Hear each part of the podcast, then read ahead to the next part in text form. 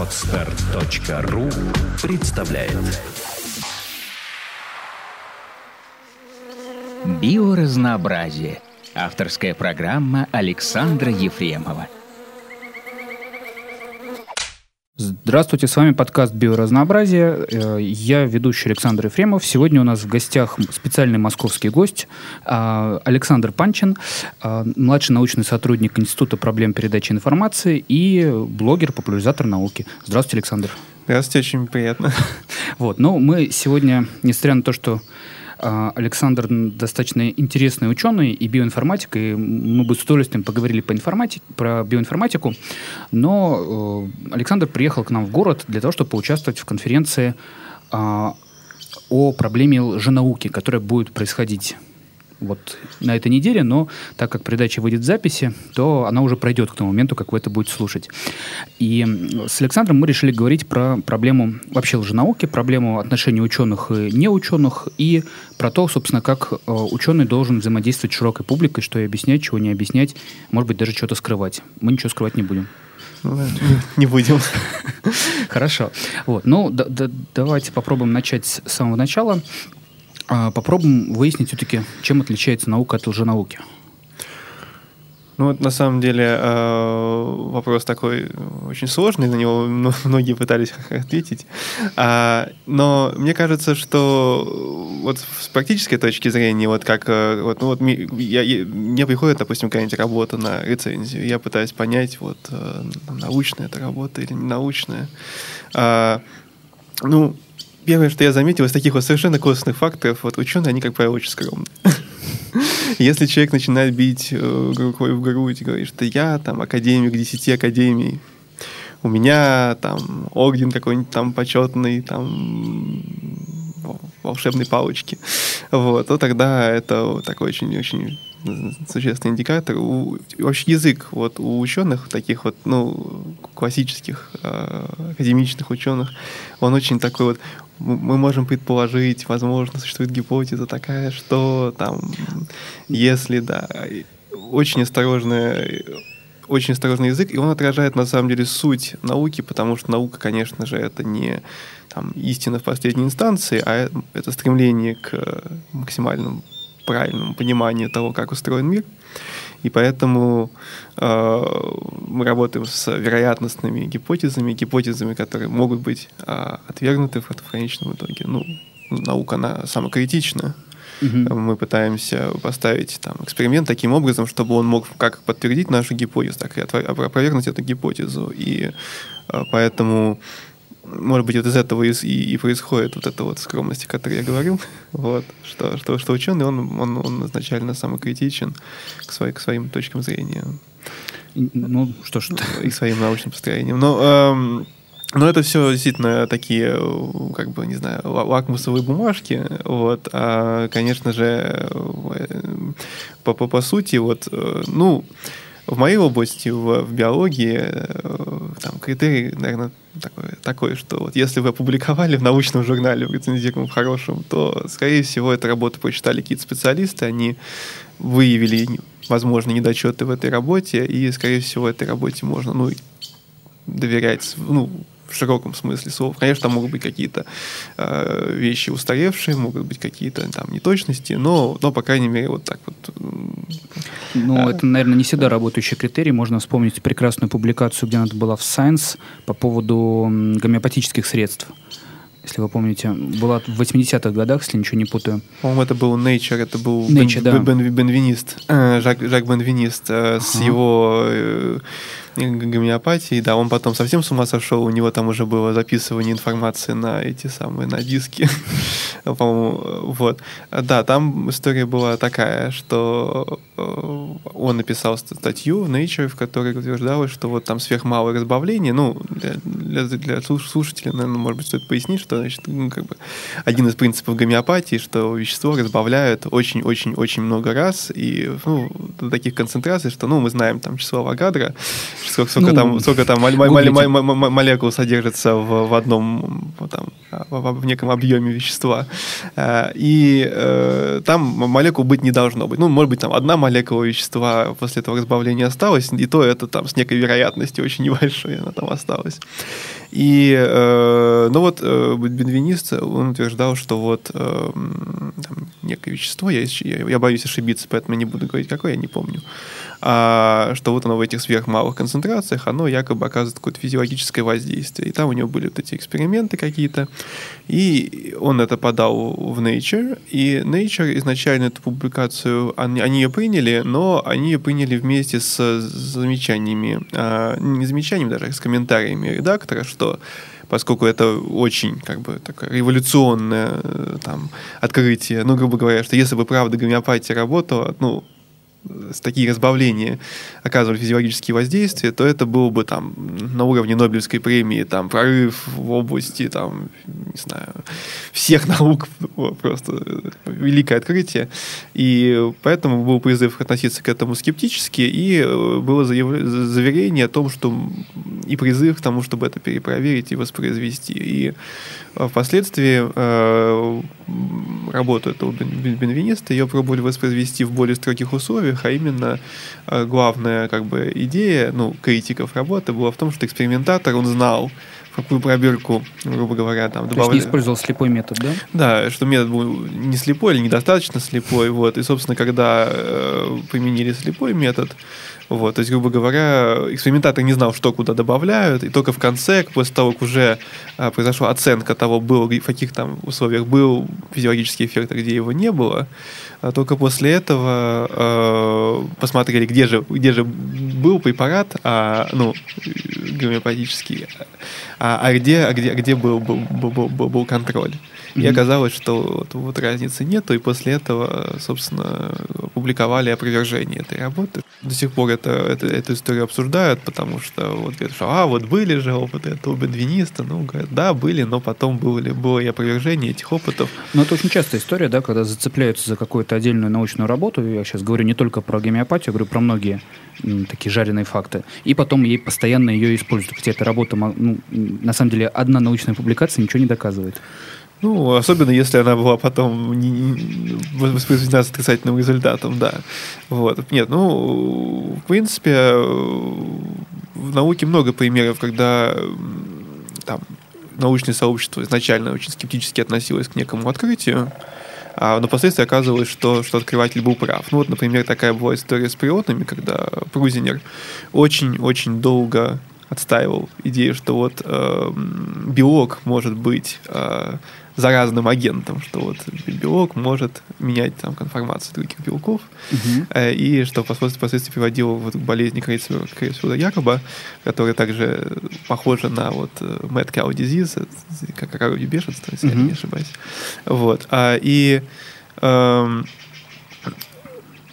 очень-очень сложно, насколько я вот читал как бы, эту историю этого открытия, было доказать. Но в итоге он, он это сделал и получил заслуженную Нобелевскую премию. Но уже и... после эпидемии крови бешенства, когда уже все поняли значимость его открытия, да. Ну, а, там главная, главная, главная, главная идея, которую я хотел этим, этим примером сказать, что, что вот говорят, что вот там а, ученые, они там великих открывателей, они там их всерьез не воспринимают и там гнобят и всячески. Я хотел на это сказать, что, ну, тем не менее, а, настоящие открытия, они все равно пробиваются, научные открытия, потому что если если человек действительно сделал открытие, то в конце концов э, ему удастся убедить всех, всех, что он прав, потому что проведут правильные эксперименты, воспроизведут эти эксперименты, найдут сторонники, э, докажут это, и все это будет признано. И, ну и, конечно же, э, тем, кто там, там, та же гомеопатия, она уже сотни лет существует, и то, что до сих пор никого убить они не смогли, это такой очень сильный, сильный довод, потому что это такая классическая уже наука, и что нет там никакой правды.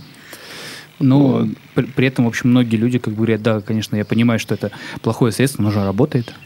Ну, как бы на самом деле, вот э, в защиту гомеопатии, вот у меня, когда я в первый раз про эту тему написал для новой газеты, а, обзор, посвященный гомеопатии, а, называлась, кажется, гомеопатия не вредит вашему здоровью, вот, но вредит вашему кошельку с примечанием, вот. А, но там а, среди там были письма читателей потом, а, и там был один такой очень взвешенный комментарий, который говорит, ну вот гомеопатия, она, по крайней мере, его действительно не вредит здоровью, ну и как плацебо, там, она, она, она, она, она может даже не, там, помогать психологически. Ну, человек думает, что ну, вот там у него какое-то не очень серьезное заболевание, вот, но он переживает из-за него, он принял пустышку, ему стало лучше, спокойнее на душе, там, он, он расслабился.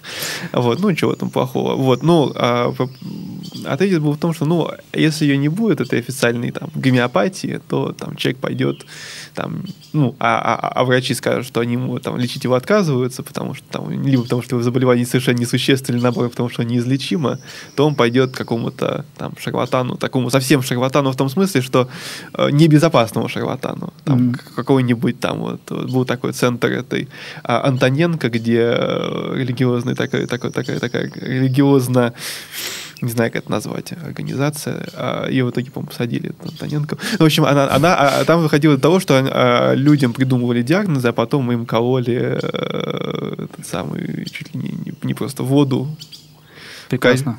Ну, заряженную, естественно, заряженную воду. Ну, да. заряженно-то безопасно, конечно. Вот. Просто, ну, я, я, я, я, опять же, я вот э, так, ну, то, что в газетах передавали, я не знаю там всей, всей правды в этой истории, но, но по-видимому, действительно там какие-то нехорошие вещи с, с людьми делали, которые могли этим людям навредить. Поэтому, собственно, а, ее в итоге э, с ней, с ней, с ней, с ней, с ней, сотруд... с ней работали правоохранительные органы.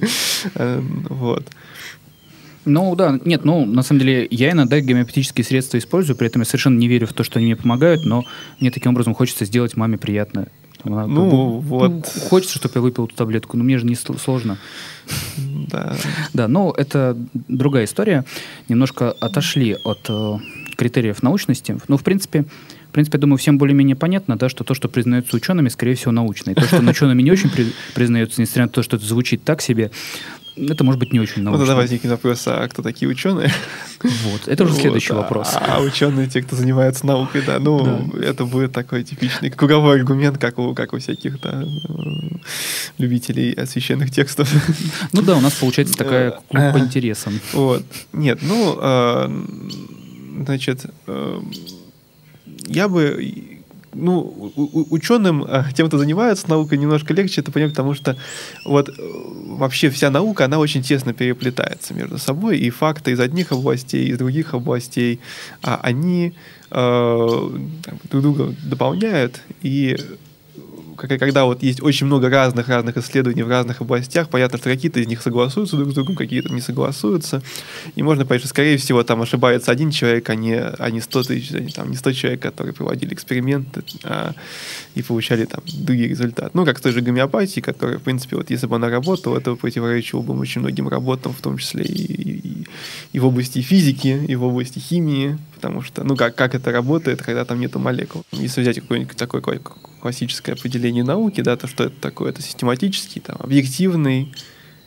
метод познания окружающей э, реальности. Ну, я думаю, что одно из ключевых слов это действительно объективное, что э, наук, ну, там, если что-то это правда, ну, некоторые люди любят говорить, что вот там у меня своя правда, там, э, я, я что-то там верю, вот, вот это не наука. Наука это когда что-то верно для любого. Грубо говоря, там это пятиэтажный дом. Вот он пятиэтажный, независимо от того, любите вы э, Марина Мэнсона или Бориса Моисеева, э, от того, исповедуете вы ислам или там христианство, или атеист. Этот дом, он все равно пятиэтажный, это факт. Это, ну, проблема в том, что, например, для нас он будет пятиэтажный, а для француза он будет четырехэтажный если мы определим да, этажность вот, как вот. количество этажей, да. Ну нет, понятно, что, что нужно, нужно быть в одной системе координат, в одной системе определений. Вот. А количество этажей не будет оспариваться. Вот. Ну вот. да. Вернемся в мир лженауки. Зачем э, вообще ученым бороться с лженаукой? Ну, на самом деле, так вот, э, ученые борьба с лженаукой не является функцией ученых. Вот это скорее, я бы сказал, функция популяризаторов науки. Вот а это разные люди. Ну, чаще всего это одни и те же люди, но, но не все ученые являются популяризаторами науки, не все популяризаторы науки являются учеными. Ну, это э, можно совмещать, можно не совмещать. И вот Докинс, да, он такой академической наукой он уже не занимается. Ну, я так понимаю, что когда он и занимался, он не то чтобы был сверхуспешен. Да, он, ну, а как, как популяризатор, он очень успешный, он очень доступно пишет. И именно для, для широкой публики. Вот, не, не для, для специалистов некоторые его тексты даже немножко э, слишком простые. Ну, угу. потому что там для биолога эволюциониста там многие его идеи ну, очевидны просто, ну как, как так. Вот, а оно, ну я говорю там, про, про тот же эгоистичный ген, например. А, но э, для, для широкой публики, безусловно, его тексты очень полезные, очень, очень большой эффект оказывают на общество. Вот. А, ну и, конечно же, ну, примеров, когда человек ученый и не популяризатор, их еще больше. Ну да. Вот. Многие ученые, к сожалению, с трудом могут доступно объяснить, чем они занимаются. Нет, даже не в этом дело, просто им, у них нет на это времени, нет, неинтересно заниматься. Ну, это на самом деле такое, такое не очень, не всегда благодарное занятие. Ну, вот сегодня меня пригласили сюда, это можно вы, как некая форма благодарности. Вот, так что мой мой, мой, мой интеллектуальный труд окупился. Но, но, но, но, но, но, но некоторым этого недостаточно. Вот. Ну да, ну, это опять же, ну, действительно зависит очень сильно от от человека. Ну хорошо, мы отвлеклись, и все-таки популяризаторы науки теоретически могут бороться с лженаукой. Какая им от этого выгода? Зачем это делать? Ну, я скажу, что выгода, наверное, такая. Вот мы имеем некое представление э, из, наверное, из уроков истории в школьных, в школьных учебниках о том, как выглядело э, общество человеческое до научной революции. Вот когда были там средние века, когда сжигали ведьм, когда э, верили там поголовно там в магию и прочее, прочее, прочее. Не, ну, сейчас до сих пор. Ну, сейчас до сих пор да. верят, да, но одно дело, когда, грубо говоря, юридическая система, она же не будет всерьез воспринимать там показания гадалки. Зачем современным популяризаторам отошедшим вот от этого исторического, условно говоря, темных веков и погрязших в мире, как это, прогресса, я даже не знаю, не очень удачная формулировка. А, значит, на самом деле, а, вот я на эту тему написал книжку. не совсем книжку, это скорее такой короткий рассказ, называется «Апофения». А, и там я представил себе некое общество. Что будет, если мы не будем бороться с уже наукой, если люди будут вот во всю, во любую фигню, которая, которая есть, а, в астрологию, гомеопатию, будут верить, причем будут верить ее вот именно не то, что там вот какие-то люди во что-то там верят, но это не страшно, а вот если это войдет в систему, если а, там суд будет учитывать там показания ясновидящих, если там к астрологическим прогнозам будут всерьез относиться люди, там, в том числе высокопоставленные люди, и они будут это на практике э, использовать эти суждения вот, в повседневной жизни, если это действительно будет касаться каждого члена общества, а не просто каких-то групп, там, клубы по интересам, которые там эти гороскопы друг другу составляют. Там, ну, и, и мне кажется, что это может привести к куче очень неблагоприятных последствий для общества, ну, не говоря уж про то, что может тормозить технологический прогресс, ну, например, вот сейчас, да, есть э, там активное очень движение для, по борьбе с генетически модифицированными продуктами. И нет ничего плохого в том, чтобы ставить под сомнение качество там, продукции, которую производит э, некая корпорация, которая, естественно, хочет за это заработать денег. Но э, на практике те люди, которые как бы критикуют эти технологии, они критикуют не конкретные продукты, не конкретные даже корпорации, они критикуют все в целом, весь это направление технологий, и при этом используют методы совершенно неадекватные, вот в том числе вот э, некоторые публикации, которые есть по этой теме, они просто сделаны неправильно, там грубейшие ошибки научной методологии, например, там не проведен статистический анализ или неправильно сделан статистический анализ, сделанный в пользу как бы вот этой вот ложного предположения, что этот продукт верный. То есть а, автор пытается свою точку зрения доказать некорректными способами. При этом на публике как это выглядит? Ученые доказали, что ГМО вредно, а какие-то там другие ученые говорят, что там что-то не то с анализом. Ну, кто их будет слушать? Какой анализ? Все, ГМО вредно. Ну, это... К сожалению, вот здесь проблема, я, я пытаюсь подвести к тому, что есть проблема с восприятием ученых в обществе, да, что вот э, научные аргументы, серьезные научные аргументы, например, некорректность постановки эксперимента, да, некорректность анализа, она широк, э, так, широкой публикой воспринимается как, ну, ну и что? Ну да, в лучшем случае скажут что-нибудь типа того, что ну ученые еще сами не разобрались, Да, а, мы, а, да. а, мы, а, мы, а мы пока постоим в сторонке, а, а то вдруг что-то там не так. Вот.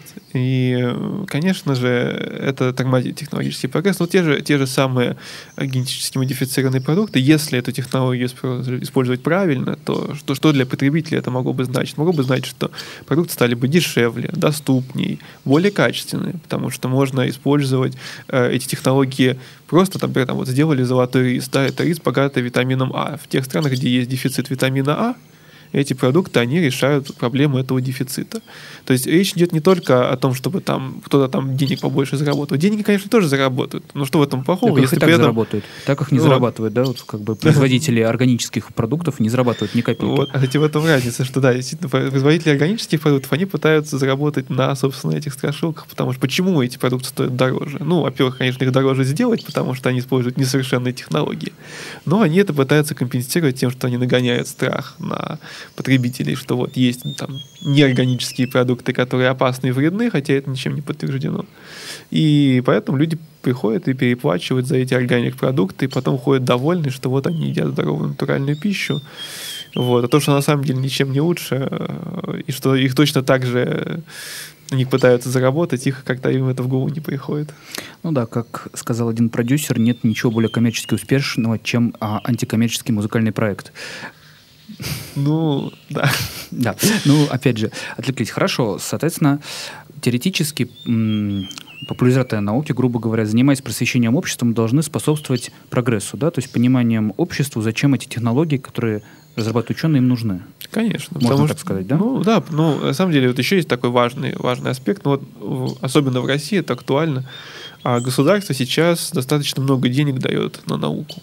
Да. Вот, э, в виде там субсидий Министерства образования и науки или э, в виде там тех же грантов РФФИ. И э, ну, эти деньги идут за счет госбюджета. И э, хорошо бы, чтобы те люди, которые давали эти деньги, это же не, не всегда очень, очень- там действительно используются экспертные оценки и так далее, но, но хорошо бы, чтобы те люди, которые давали деньги, они понимали, что они их не просто на ветер выбрасывают, а что эти деньги идут, ну, нормальные исследования. И в то же время, чтобы нужно, чтобы эти деньги действительно шли на нормальные исследования, а не на там какую-нибудь там астрологию. Вот. Ну, мне кажется, получить грант РФФИ на не, астрологию... ну, это- грант РФФИ, это- к счастью, да. Да, до этого мы еще не дошли, к счастью. ну, Хотя надеюсь, вот что я до этого не доживу. в журналах списка ВАК э, я видел статьи по астрологии. Ну, журнал списка ВАК — это отдельная история. Там, если не ошибаюсь, и Корчеватель был в списке ВАК.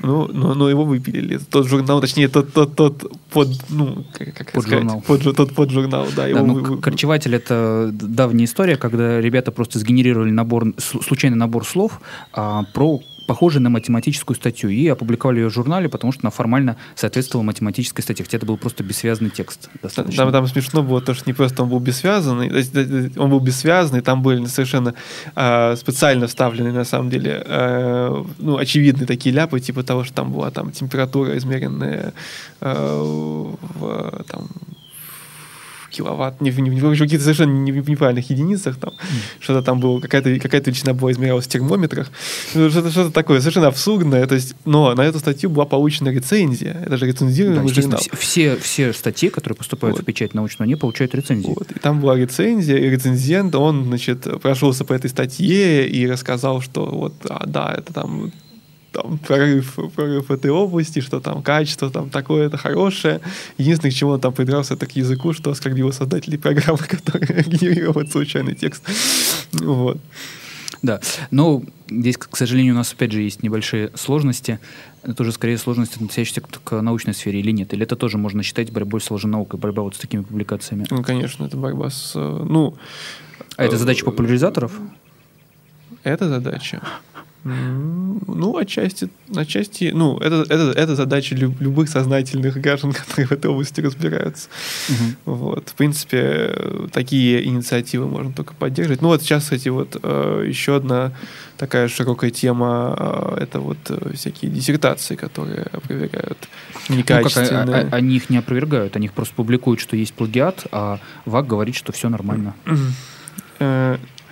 Там есть проблема плагиата. А, мне кажется, что проблема плагиата, хотя она важная, но она не самая важная. Наверное, вот, собственно, первая, первая, первая вот эта вот история с этими фальшивыми диссертациями, там вовсе дело было не в плагиате, а в том, что были несуществующие статьи, которые... Это а, вообще как бы был фантомный совершенно. Вот. Есть... А, и вот, знаете, тут еще такой, такой есть э, аспект. А, вот почти все эти работы, если так сделать наблюдение, они в основном в области таких гуманитарных наук, скажем так. Почему в естественных науках такого практически нету? Ну, в том смысле, что вот такого, что там статья несуществующая или...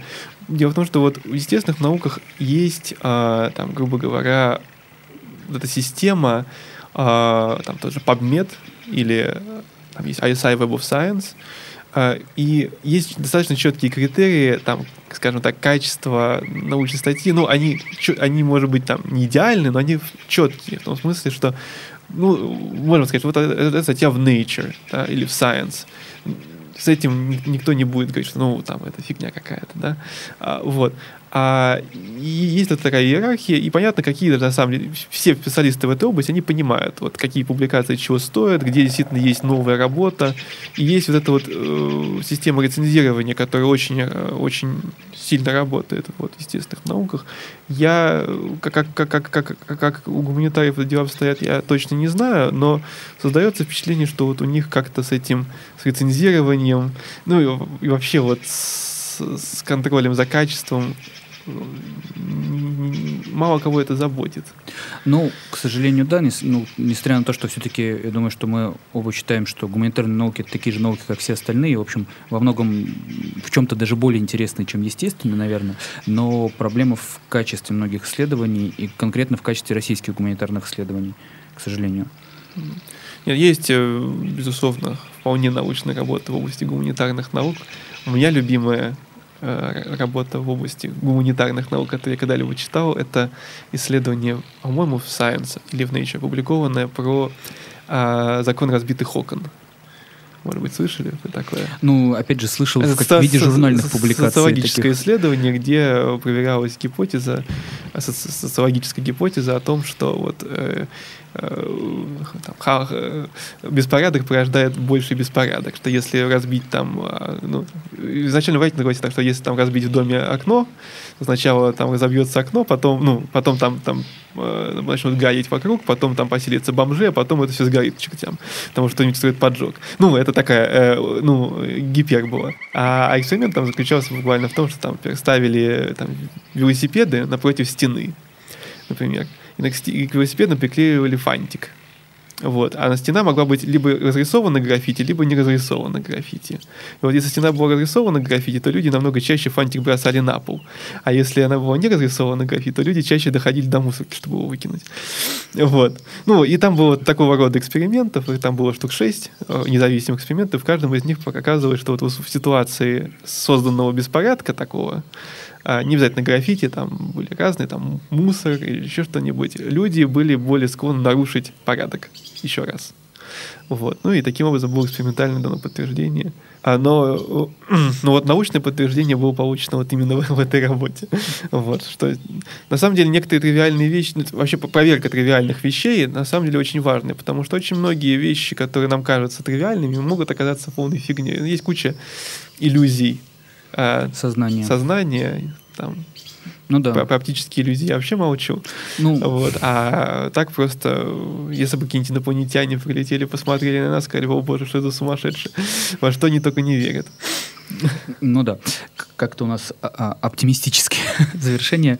Да, ну, на, наверное, на этом будем заканчивать. Мне кажется, в принципе, достаточно несмотря на то, что общее о функционировании науки, разница науки и лженауки, тем, кто должен заниматься, и почему, главное, нужно заниматься противостоянию, там борьба, мне кажется, слово такое не очень. Противостояние, мне кажется, более корректно, нет? Ну, не то, что прям противостояние как вот там между одной и другой фракцией. Это, тут, э, но, но, конечно, конечно же, есть такая как бы битва разумов. Вот. И надеюсь, что эта битва будет вестись на уровне идей, что умирать должны идеи, а не люди. Вот. Ну да. Э, но я просто боюсь, что в случае, если торжествует та другая сторона, вот уже были в истории примеры, когда с учеными боролись не только когда как, академические не, не, не, споры заканчивались тем, что кое-кто едет умирать под Саратов в лагерь. Ну, да.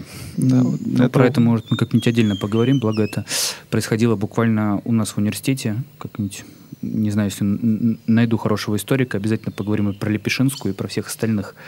Это очень интересная история. Вот. Но на этом, наверное, попробуем завершить. Да. С вами был подкаст «Биоразнообразие». Сегодня у нас в гостях был Александр Панчин, э, спецгость из Москвы. Мы говорили сегодня про отличие науки и лженауки. Ну, спасибо за внимание. До свидания. Спасибо. Сделано на podster.ru Скачать другие выпуски подкаста вы можете на podster.ru